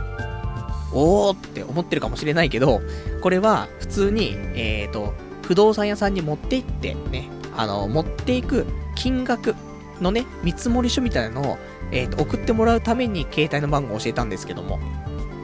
で、でもその人ね、今回俺が引っ越すところの近くに住んでるらしいんだよね。だから、結構その近くにゲオがあったりとか、で、あとは丸越があったりとかして、もうそこをやっぱり毎日のように行くんだって。だから会っちゃうかもしれませんねとか言ってたけど、だから会っちゃったらね、まあ、何か一言二言？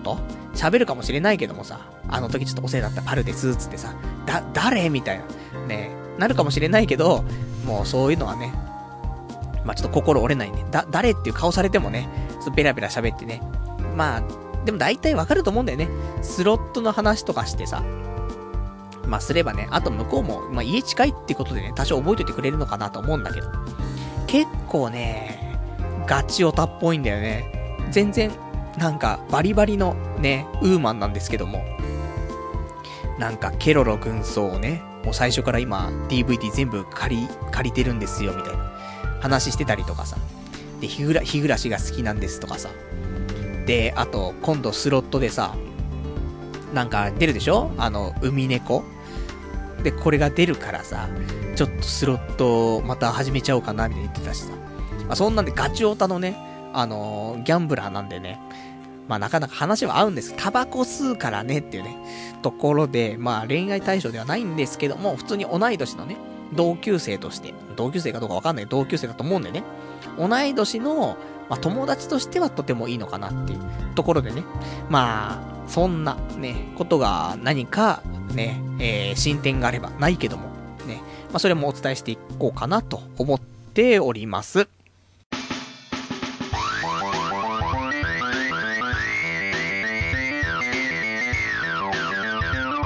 童貞ネットアットネトラジそれではね、えー、お時間もほとんど来ましたからね、お別れのコーナーしていきたいと思います。お別れのコーナーは、今日読めなかったお便りとかね、あと喋れなかったことなんかをつらつらとやっていきたいと思いますけども、最近ここから30分とか40分とかかかっちゃうからね。もう、あとは本当にお別れのコーナーだから、サクサクお別れするためのね、準備ということでね、もうフェードアウトしていくような感じでやっていきたいと思うんですけども。えっ、とね、最近の、そうだな。じゃあスロットの話しようか。ね、求めてないかもしれないけど。あの、その11月11日に部屋決めて、で、まあ、内見って言ってさ、まあ中見させてもらって、で、えっ、ー、と、一回その仲介業者の方戻って、で、申し込み用紙書いてるんだけども、書きながら、この後、スロット行きたいんですよね、つって。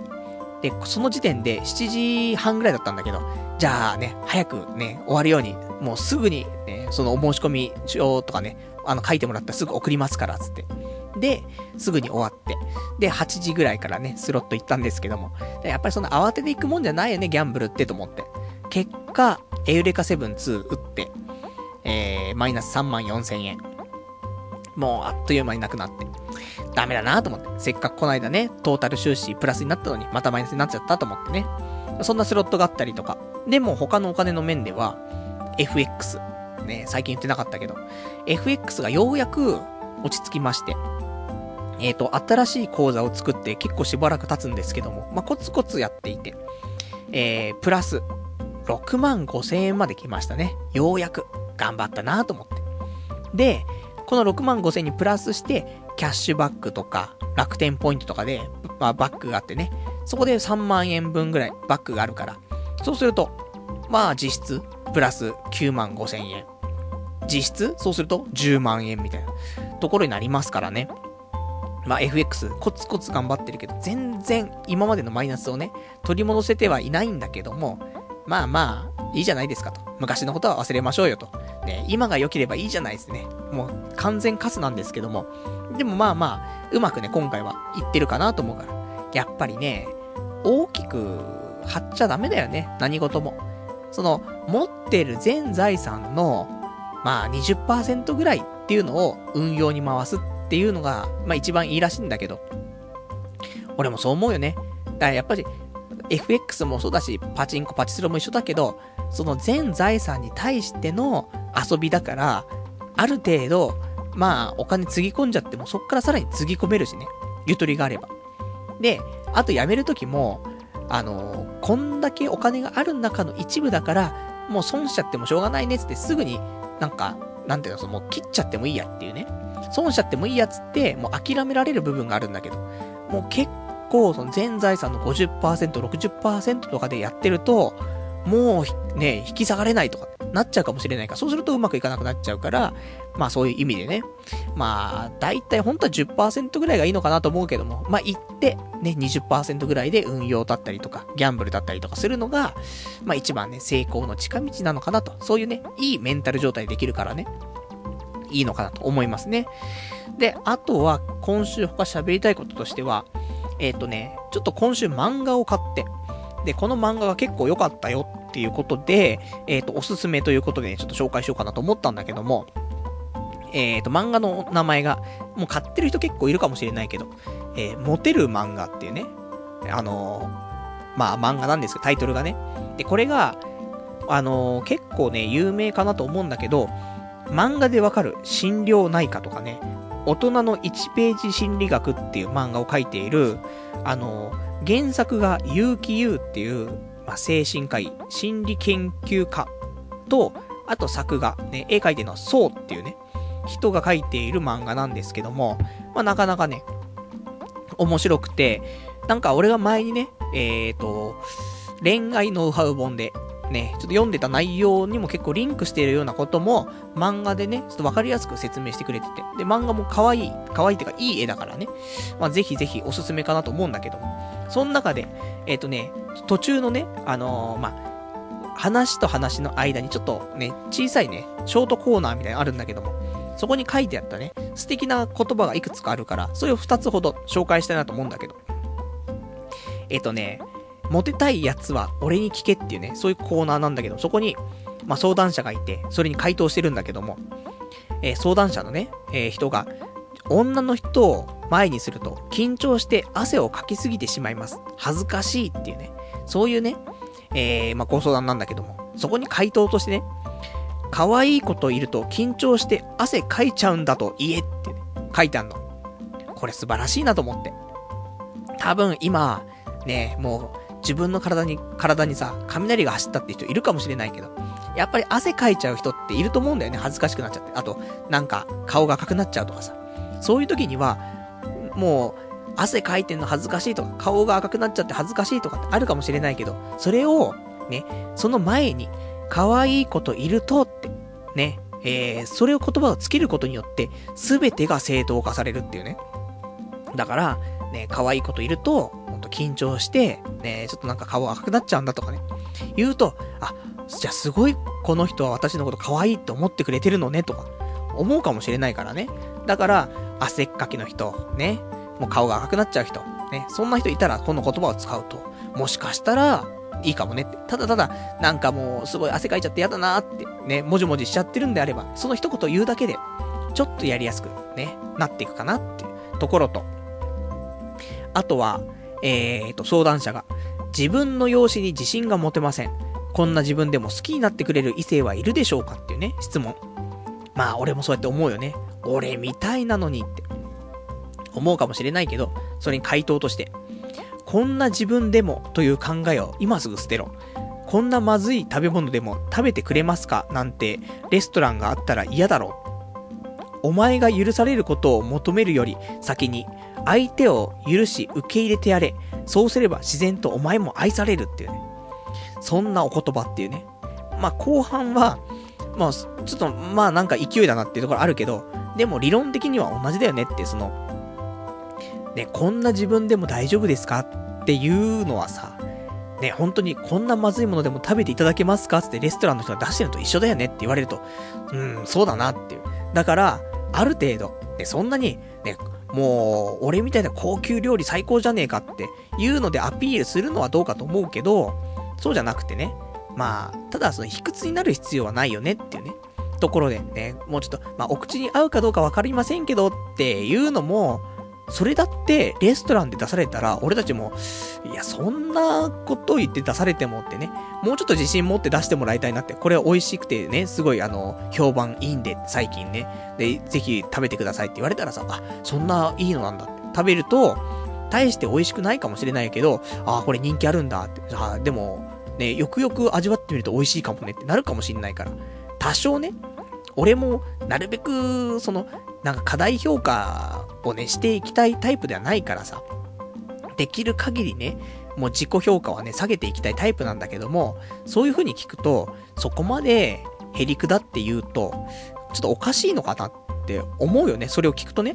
だから、まあ、あのー、もしよかったら召し上がってくださいってね、まあ、当たり障りなくてもいいけど、そういうレベルぐらいまでは引き上げてもね、わざわざね、もうこれちょっと美味しくないかもしんないけどって言って出すよりはね、いいかなと思うから。まあそういう、ちょっと考え方の視点を変えて、ね、もう恋愛だけじゃなくて他のことに置き換えてこれを言うと、ね、もう差し替えて考えるとこうなるから、そうすると恋愛の時もこういう風に言うとおかしいよねとか、こういう風に言った方がいいよねって。それは人生でも一緒だからね。もう仕事の中でね、こういう風に言ったらちょっとあれだけど、ね、実際こういう風に言った方がいいよねとか、まあいろいろあると思うから。まあそういう参考にもなっていくかなと思うから。まあなかなかね、えっ、ー、と、そういう真面目なね、ところもあるし、内容としても面白いかなと思うから、これ1巻で、また2巻とかも出ていく予定みたいなのでね、ぜひぜひチェックしていただけると、あの、これも、童貞ネットのホームページのね、左側にね、えー、リンク貼ってありますからね、ぜひぜひ、えっ、ー、と、そこからね、ご購入いただけると、ね、私も持てるぐらいのお金をね、チャリンチャリンもらえるかもしれませんからね、よろしくお願いできればと思います。あとは、えっ、ー、とね、俺あと他喋りたかったことが最後1個あるんだけども、えっとね、これあんまり、そんなみんなに、あのー、どうかなって話でもあるし、まだ俺も入会してないから何とも言えないんだけど、あの、ニコニコ動画のさ、ニコニコチャンネルっていうところで、あの、有料の、まあ、なんだ、チャンネルがあるんだけど、そこで、イルカの学校っていうところのニコニコチャンネルができて、で、このイルカの学校って何なのっていうと、前に一回俺がラジオで話したんですけども、あの、ゲームクリエイターの飯野健二さん、まあ、お亡くなりになりましたけども、この人が、まあ一応メインでね、動いて、えー、まあ発起人となってね、まあそのイルカの学校っていうのを作ったの。で、これは毎週日、土曜日かな？に、まあいろんな授業だったりとか、そういうワークショップとかね、いろいろあったりとかして、で、そういうのを開催してますよっていうことで、今だと結構ね、あの、オードリーのオールナイトニッポンとかの、あの、放送作家の人がね、そういう、まあ、授業じゃないけども、そういうのをやってたりとか、あとはね、あの、毎週のように、まあ、飯野健二さんについて、いろいろとね、過去の飯野健二を振り返るみたいな、そういうのもあったりとかして。で、俺前からね、あの、その飯野健二さんの、その、まあ、この、イルカのね、学校の授業を受けたかったんだけど、ね、その過去の飯野健二さん俺ももっと知りたかったから。で、あのゲームクリエイター辞めた後とかね、どういうことをやってたんだろうとかね、いろいろ知りたかったんだけども、で、俺本当に第1回目だけ行ったんだけど、その後毎週やっぱり土曜日やってるから。で、土曜日は仕事だからさ、毎週休むわけにもいかないから行けなかったんだよね。で、これでね、この、ニコニコチャンネルの方で、えっ、ー、と、見れるっていうことなんだけども、まあ、今の時点でまだ飯野健二さんのね、その授業だったりとか、そういう、まあ、えっ、ー、と、ものに関しては、特に動画とかね、そういうのまだ上がってはいないんだけども、これからね、あの、見れるんであれば、ちょっとね、これあの、毎月525円かかるんだけども、全然いいよねと思って。結構ね、内容もね、あの、いい講義が多くて、だからそれをね、見て、だからニコニコ動画の、まあ、プレミアム会員500円かかってますし、あとはでもこのね、イルカの学校のニコニコチャンネル。で、これで525円。ということで、まあ、ニコニコ動画自体にはね、えー、約1000円、1025円払っちゃうんですけども、それでもね、いいかなと思って。だからまあそんなのができましたから、もしね、あの、ちょっと興味あるかなっていう人は、あの、イルカの学校自体調べてもらってもいいですし、あとはそのね、ニコニコチャンネルの方も、ぜひぜひ、あの、申し込みいただいてみてもね、いいんじゃないかなと思いますからね。まあ、俺は、12月ぐらいかな。なんか今なら、なんか入会、入会のえっ、ー、と、月額会員費が1ヶ月無料って書いてあるから、多分、12月頭にもし申し込めば、12月分1ヶ月無料かもしれないから。そしたらね、ちょっとそれ試してみて、1ヶ月ね。で、見て、で、2ヶ月目からどうしようかなって。まあ多分、よかったらね、多分、飯野健二さんのその講義が見れるんだったら、俺はその講義が終わるまでは、ちょっと見ようかなと。過去分のね、動画とかも全部有料で見れればね、もう即入会なんだけどっていうね。そんなところ。じゃあ、ちょっとね、お便り読めなかったものをね、えー、ガツガツと読んでいきたいと思うんですけども、結構いただいてるからね、まあちょっと、えっ、ー、と、選びながらになってしまうんですけども、えっ、ー、と、お便りが、ラジオネーム、ラジオネーム、処女熟女さん、えー、パルさん質問です。以前ネットの費用を安くするために YMAX にするとか言ってましたよね。えー、僕もしてみたいので、もう一度詳しく教えていただけませんか？あと YMAX を契約するにはどこに行けばいいんでしょうか？電気屋？それと、契約するにはクレジットカードが必要だと聞きましたが、僕はそんなカード持っていません。パルさんおすすめのクレジットカードがあったら参考に聞かせてくださいというね、お答えいただきました。ありがとうございます。まあ、YMAX に関しては、あのー、まあ、先ほどちょっと簡単にお話ししましたけども、まあ、俺もね、あのー、家の、まあ、固定回線っていうのを全部解約して、それで YMAX 契約しようかなって思った時があって。で、これをすることによっていいことっていうのは、まあ、家の回線自体は YMAX になるから、まあ、料金的にはそんなに変わんないんだけども、携帯電話の、そのパケ放題っていうのを使わなくても、YMAX の端末を持って外に出れば、それを経由して使えば、もうパケ放題と一緒だから、携帯のパケ放題を切ることができるんだよね。そうすると、多分パケ放題自体って4000円、3、4000円は普通にしてるから、その分削減できると。そうすると、家の回線の金額だけで、外のね、そういうパケ放題分も賄えるということで、毎月削減3、4000円はできるというところがあるので、まあ、YMAX するのはいいんじゃないかなって思うところがある。で、あとは最近タブレットとかさ、そういうのも、あの、持ってる人多いし、あとちっちゃいノートパソコン。まあ、俺ぐらいになってくると、ね、スタバでね、MacBook Air を広げちゃおうかなと思うんだけどさ、まあ、持ってないですからね。まあ、紙で作った、ね、画用紙で作った MacBook Air を開くしかないんですけども、悲しいね。昔思い出すね。昔、紙でね、えー、ファミコンを作って、それで、カセットをね、作って、で、刺すところをね、切り込み入れてね、まあ、カセットが刺さるようにね、するっていう、そんなギミックをもう幼稚園の頃に作って遊んでましたってね、貧乏って悲しいみたいなね。しょうがないよね。若い頃は、やっぱり団地住まいでね、貧乏でしたからね。そんなのやってましたけど、まあ、ちゃんとね、あのー、そこから数年後にはね、ファミコン買ってもらいましたからね、よかったんですけども。ね、ちょっと、ちょっとね、お父さんお母さんもね、こんな生活かわいそすぎるって思ったかもしれないけどね、まあ、ファミコンも買っていただきましてありがとうございます。まあ、そんなんで、まあ、YMAX。まあ、そういう風にすると削減できるからね、まあ、いいかなっていうところが、まあ、一つと。で、えー、まあ、あと YMAX2 ね。もし提供エリアであれば、いいかなと思うんだけど、まあちょっとね、やっぱり外出ちゃうとあんまり感度良くないから、結局はね、普通の YMAX 回線使うって感じになっちゃうので、まあなんとも言えないんですけども。で、まあちょっと一回使ってみてね、またお話ししたいと思うんだけども。で、これは、えー、YMAX 契約にあたっては、電気屋で契約してもいいし、ネットで契約、ね、YMAX のホームページから契約してもいいし、あとは価格 .com、ここで契約してもいいと思う。ね、普通の YMAX であれば、価格 .com で契約して2年縛りがあるけども、それでもお安く使えるので、まあ正直、今だと価格 .com でね、えー、申し込むのがいいんじゃないかなと。ね、キャンペーン見るとね、わかりますけども。まあ、いろいろ条件もね、満たさないといけないんですけども、あと、2年経つとね、その後とかね、いろいろありますから、注意事項が結構あるけども、そこをちゃんとクリアできるんであれば、いいかなっていうところ。で、ただ、ね、契約するにあたってクレジットカードが必要と。ね、持ってませんと。どこがいいですかまあ、今一番いいのは、俺今クレジットカードを3枚持ってますけども、1枚が、えー、ビュースイカカードのビッグカメラのカード。ね、ビッグポイントビュー数ケ、ね、ビッグスイカカード。もうわかんないけど。まあそんなの合体してるやつね。ビッグカメラの、えー、ポイントカードと、スイカと、まあクレジットカード合体してるやつなんですけども。まあこれが一つ。で、あとは、まあ今ね、普通に電車通勤だからさ。で、そんなんで、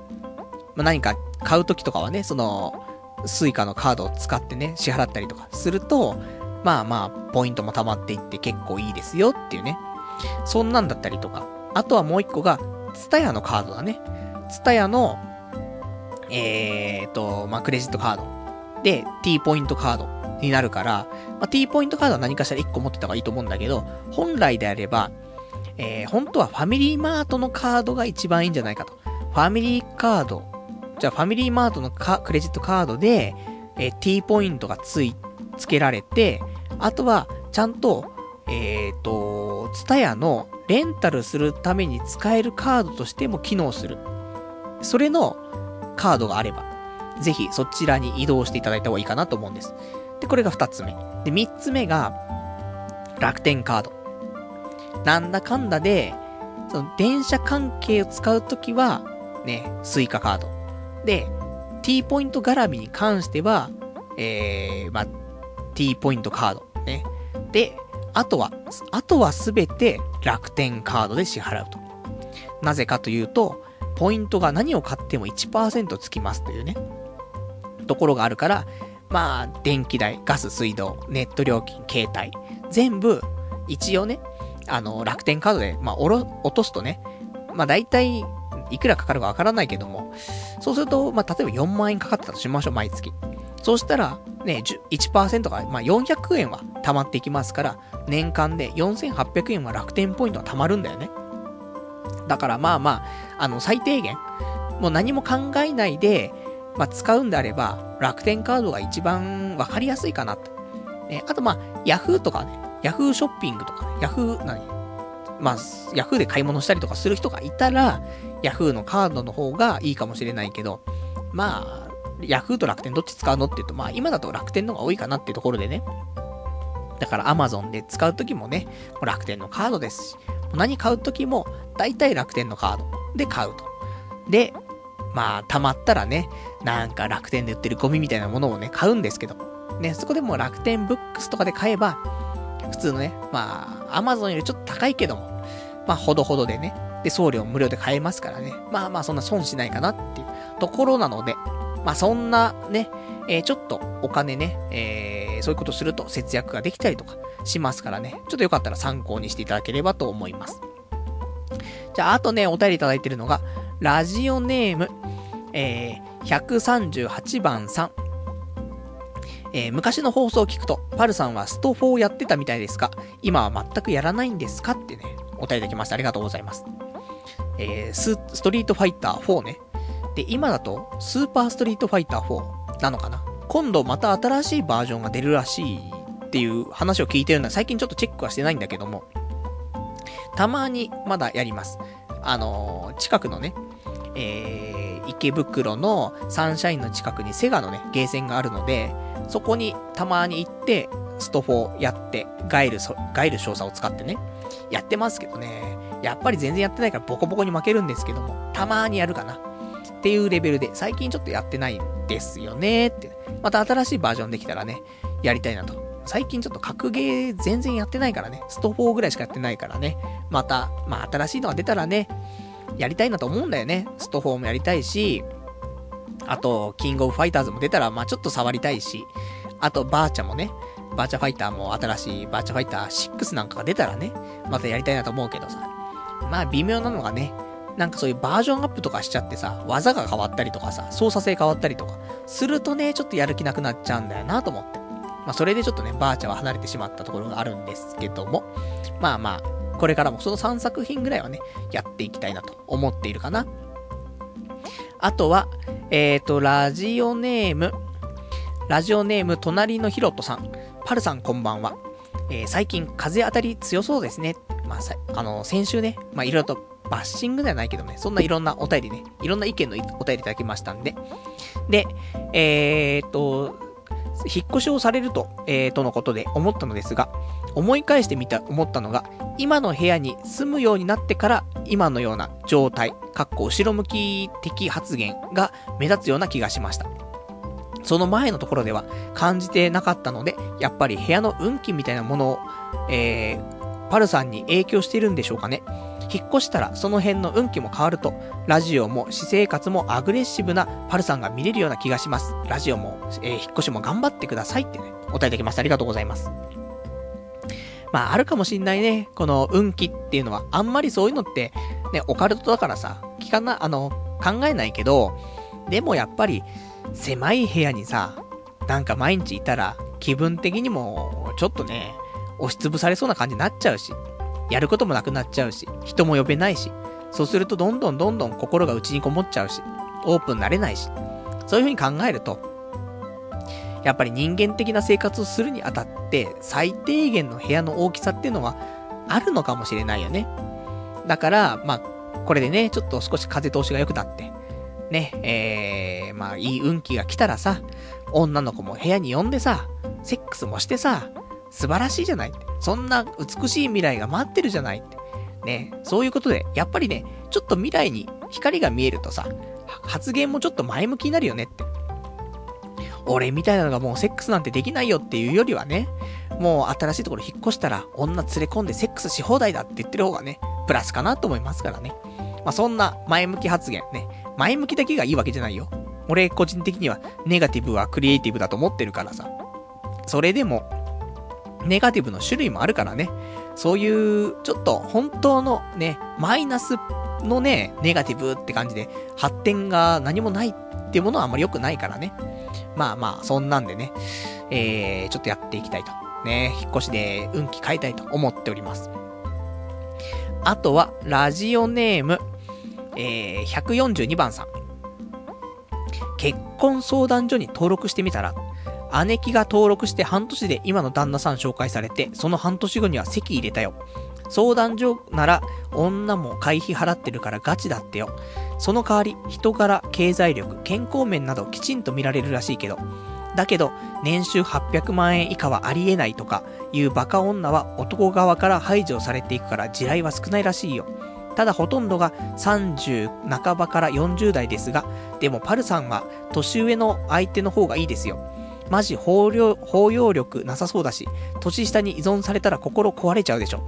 もう合コンとか行っても無理ですよ。合コンに来るタイプの女はパルさんを選ばないですよ。あ、えー、姉さん女房も悪くないですよってね、お答えいただきました。ありがとうございます。まあ、基本的に、俺、年上と喋る方が気が楽なんだよねってのはあるんだよね。たださ、俺が20代前半とか後半ぐらいだったらね、姉さん女房っていうのでもいいんだけどさ、俺も30、もうね、3ですから、ここからさらに姉さん女房になってやっぱり35から40になっちゃうでしょ。それはちょっとね、やっぱり、子供欲しいですし、ねそれも考えるとね、あと、セックスできる期間、ね、40歳の人と結婚してさ、じゃあ、セックスどこまでできんのって、まあ、50歳までしたとするじゃない ?10 年間ですよ。じゃあ20歳の子と結婚したとするじゃない ?50 歳まで30年間、30年間セックスできるんだよと思うと。30年間セックスしたいと思って。この30年間あまりセックスできなかったこの人生。じゃあ、あと残りの30年間はセックスしたいみたいな。そんなのもありますから。でもね、やっぱりバランスがいいのは、まあ、年下よりは、同い年だったりとか、ちょい気持ち上とかの方が、やっぱり昔から、うーん、接してて楽だったりとか、楽しかったりするんだよなってあるんだよね。ギリギリかな。35までの女性だったらいいかなっていうね。でも35超えちゃって本当に、もう、ねえ、例えば子供産むってなっても、母子ともにちょっと危険だったりするからさ。それを考えるとね、本当は20代がいいかなと思ってんだけど。ただまあ精神年齢が中学生で止まってるから、まあ年下のね、子でも、全員、もう姉さん女房的になるんだけどね。まあそんなんで、ちょっとね、このまま出会いがないような33歳を繰り返すようであればね、ちょっと結婚相談所。安いところだとさ、10万円以内とかで登録できたりしてさ、そういうのもあるから、ちょっといくつか探して、まあ3ヶ月、半年経ってね、何もなさそうだったらね、もしかしたら33歳ね、終わるギリギリ、ね、1ヶ月前、2ヶ月ぐらい前に登録しちゃう可能性もあるかなと思って。で、そこで知り合ってね、すぐに結婚してね、33歳やっぱり結婚したぜってなるかもしんないけど。まあそんなのもね、ちょっと今後あるかもしれないですね。あとは、えっ、ー、と、ラジオネーム、えー、いつでも休、休眠さん。はじめまして、ポッドキャストでいつも拝聴しています。昔の配信文を少しずつ聞いてやっと追いつけました。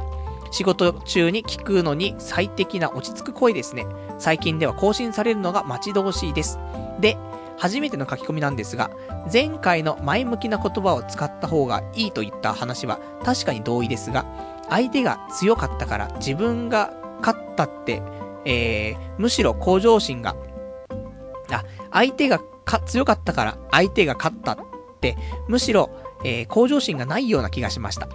相手が強かっただけで自分の努力が足りなかったわけではないという言い訳っぽいので、個人的に、えー、個人的にはむしろ自分が弱かったから負けた。だから努力しようの方が前向きかなと。ではでは、えー、過ぎてしまいましたが、誕生日おめでとうございます。これからも楽しみにしていますってね、お答えいただきましたありがとうございます。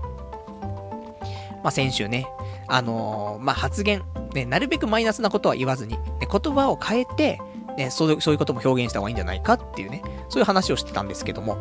ね、例えば、ね、試合で負けたと。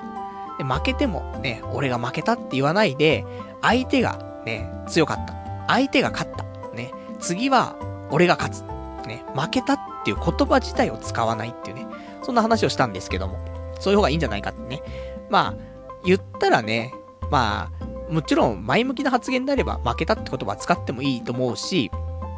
逆にね、変な言葉で分かりづらくなっちゃうかなところあるけど、ただ、なんつうの、ちょっと無理やりではあるけども、負けたっていうキーワードを使わない、そういう言葉っていうことで、なんて喋っていった方が、やっぱり脳には負けたっていう言葉は負けたって言葉でしかね、入ってこないからさ。ネガティブな言葉として入ってきちゃうから、それであれば、負けたって言葉は使わずに、相手が強かった。相手が勝った。ね、次は俺が勝つと。いう風に言った方が、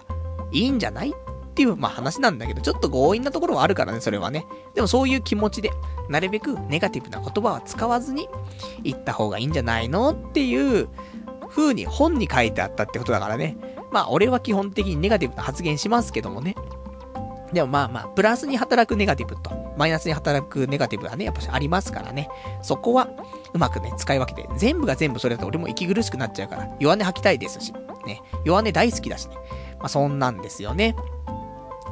じゃあ、そんなんで、えーと、もうお便りはね、だいたい読めたかなね。えーと、あとちょっといくつかじゃあ読んで終わりにしたいと思います。今日もね、長くなっちゃったね。ラジオネーム、えー、158番さん。突然だけど、吉野家か松屋か好き家で美味しい順番を教えてください。僕は、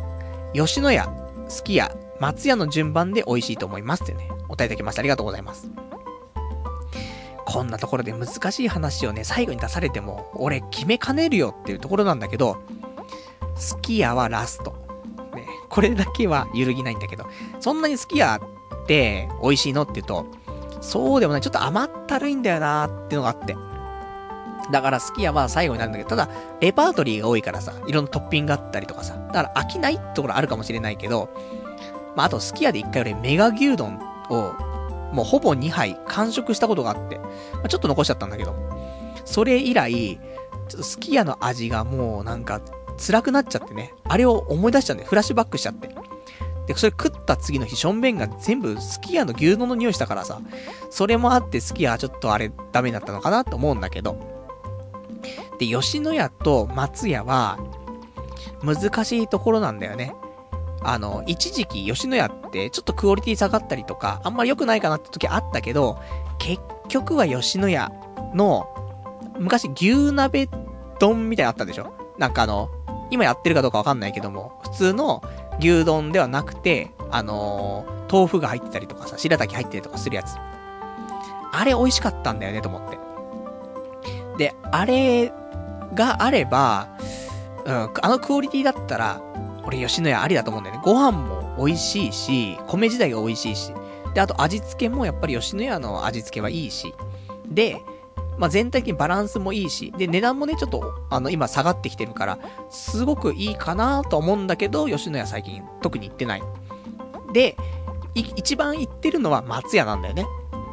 まあ、家の近くに松屋一応ありますからね。その、いつも行ってるスロット屋さんのところにちょうどね、松屋も近くにあるからさ。まあ帰り道寄っちゃうんだけどさ。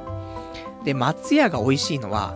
米が美味しいのって言うと、米そんなに美味しいわけじゃない。結構パサついてるところあるけど、ただ、肉、吉野家、あ、松屋の肉は、結構油っぽい感じがする時があるの。牛丼のね、牛丼の肉なんだけども、ただこの油っぽさと、そのパサパサちょっとしている米とのバランスはいいんだよね。だから、松屋の牛飯、牛丼は美味しいかなとは思うんだけど、ただ松屋よく行くのはやっぱ定食があるから。そこで、松屋に、ね、軍配が上がるところはあるんだけども、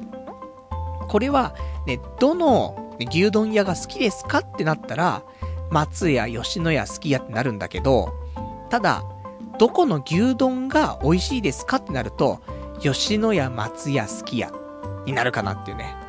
もうお前牛丼の話だけでどんだけ喋んのって思ってるかもしれないけど、ね、しょうがない。そういうお便りが来ちゃったらね、もう本当に一文だけのお便りだったのにね、こんな話をね、もう最後の最後で長くしちゃって申し訳ない。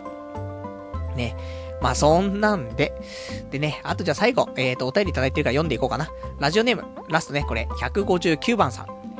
同じ人と30年も飽きずにセックスできるかよっていうね、えー、素敵なツッコミをいただきました。ありがとうございます。